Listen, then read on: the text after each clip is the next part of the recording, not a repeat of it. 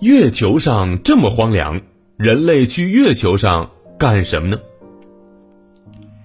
最近呢，小明总是在新闻里头听到关于登月的消息，有国外登上月球的消息，也有我国天宫二号登月的消息。那么，经常看天文纪录片的小明知道，月球是一颗寂静荒凉的星球，没有生命，没有空气，昼夜温差极大，辐射强烈，而且月表凹凸不平，还布满了大大小小的撞击坑。可以说呀，月球上是一个荒芜苍凉的世界。哎，那么问题来了，人类为什么总是爱去探索月球呢？哈。人类之所以要去月球呢，原因有很多的，比如说，月球能够为我们提供新的能源和资源。月球的土壤和岩石当中蕴藏着钛、铝、氧、硅等上百种矿物资源，其中有一些是地球上稀少并且十分珍贵的资源。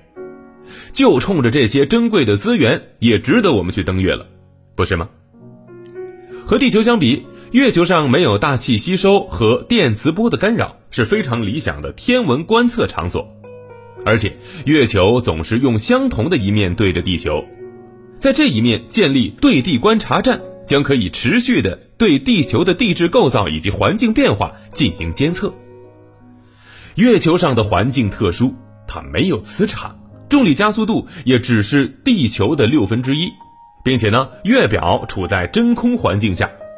这种特殊的环境使许多在地球上无法开展的研究与实验可以在月球上进行。对于一直想要探索宇宙的人类来说，月球还算是进军太空的中转站。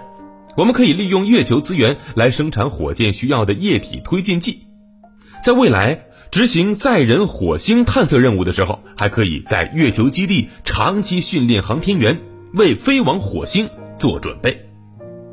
此外，月球还是我们深入认识地球和太阳系的科研场所。